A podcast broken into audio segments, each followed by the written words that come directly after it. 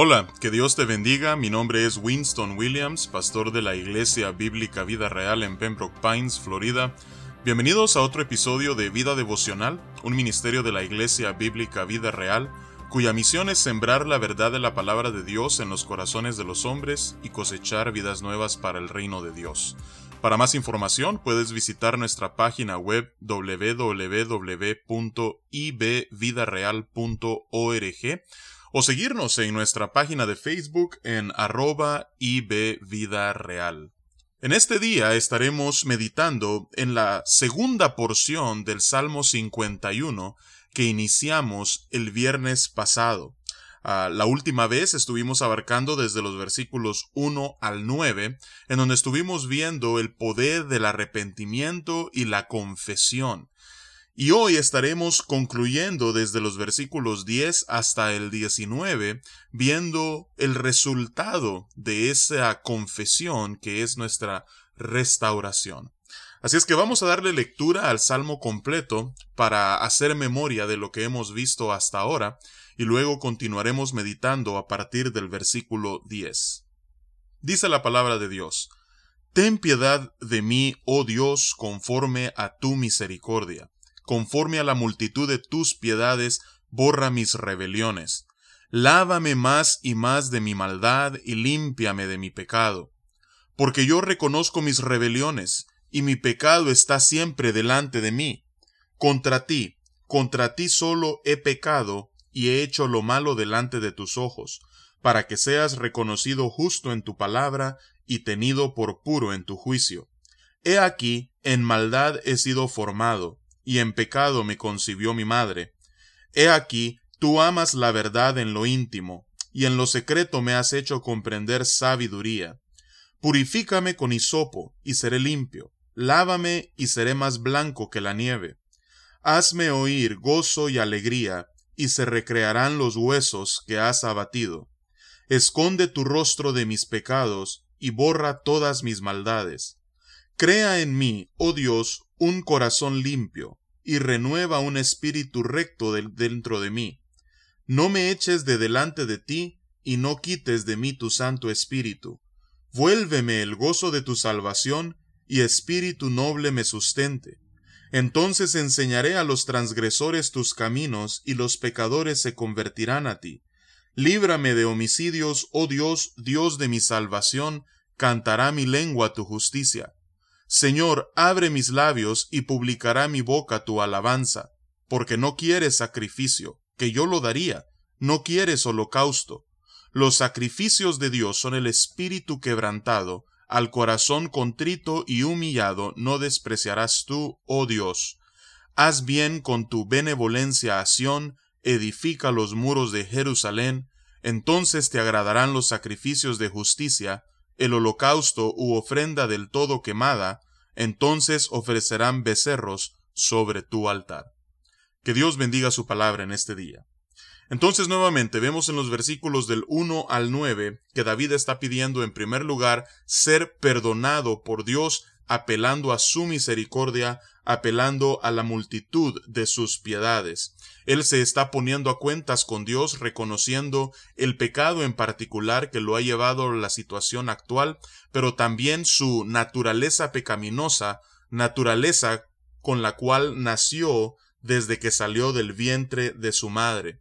Así es que por eso él hace una oración desde el versículo 6 al versículo 8 pidiendo al Señor poder ser purificado. Y luego vemos nosotros que a partir del versículo 10, David le dice al Señor, Crea en mí, oh Dios, un corazón limpio y renueva un espíritu recto dentro de mí. No me eches de delante de ti, no quites de mí tu santo espíritu, vuélveme el gozo de tu salvación y espíritu noble me sustente. David está pidiéndole al Señor que no solamente le perdone, que no solamente le purifique, sino que está pidiendo ser restaurado. Es una restauración que nos cambia de adentro hacia afuera al purificar nuestro corazón y renovar nuestro espíritu. El Espíritu Santo de Dios en el Antiguo Testamento descendía y habitaba a personas durante un período determinado mientras éstos ejecutaban la misión a la que Dios les había llamado. Era un movimiento del Espíritu distinto al que vemos ya en el Nuevo Testamento y en la actualidad, donde el Espíritu Santo ahora, desde que una persona se convierte, viene y mora en la persona eternamente, sellándola por completo. Así es que David está pidiéndole al Señor, según como su espíritu operaba en la vida de las personas en los tiempos del Antiguo Testamento, que no quite su Santo Espíritu de él, que permanezca su presencia en él, habitándole. Y por eso le dice, vuélveme el gozo de tu salvación y espíritu noble me sustente. David quería volver a sentir el gozo, la alegría de haber encontrado la salvación en Dios. ¿Y cuál es el resultado de la restauración a la que David quería ser sometido? El resultado vemos a partir del versículo 13 que dice, Entonces enseñaré a los transgresores tus caminos y los pecadores se convertirán a ti. De la única manera que mi vida puede ser un ejemplo para aquellos que observan, de la única manera que yo puedo ser un instrumento de gracia en la vida de otros, guiándoles hacia Dios, es cuando mi vida está siendo transformada de adentro hacia afuera, mi pecado está siendo lavado continuamente y yo estoy siendo moldeado a la imagen de Dios. Y no solamente eso, sino que aparte de ser librados del pecado, como vemos que David le pide en el versículo 14, también redunda en alabanza, cantará mi lengua tu justicia, dice el Señor. Eh, perdón, dice David. Entonces vemos aquí que nuevamente, en primer lugar, el resultado de la restauración es que podemos nosotros ministrar a otros, pero también ah, redunda en nuestra alabanza. Luego en los versículos a ah, 15 al 17 vemos que David profundiza en este segundo resultado que es la alabanza y la adoración. Dice, Señor, abre mis labios y publicará mi boca tu alabanza, porque no quieres sacrificio, que yo lo daría, no quieres holocausto. Los sacrificios de Dios son el espíritu quebrantado, al corazón contrito y humillado no despreciarás tú, oh Dios. Es decir, el resultado de ser restaurado a una relación de paz con Dios, después de que nuestro pecado es perdonado y nuestras maldades son lavadas, es que nuestra adoración procede de un corazón sincero. No es una adoración externa, no son actos ah, rituales, no son uh, nada de lo que la religión externa hace, sino que todas nuestras acciones, todos nuestros actos de adoración proceden de un corazón genuino, sincero, que ama al Señor. Y por eso dice, dice David, ah, tú no quieres sacrificios vacíos, tú no quieres holocaustos, tú lo que quieres es un espíritu quebrantado, un corazón contrito y humillado, y es a ese tipo de corazón que Dios no desprecia, es decir, uno que procede en arrepentimiento y confesión, reconociendo su bancarrota espiritual, como vemos en los versículos 1 al 9, mediante la confesión de David.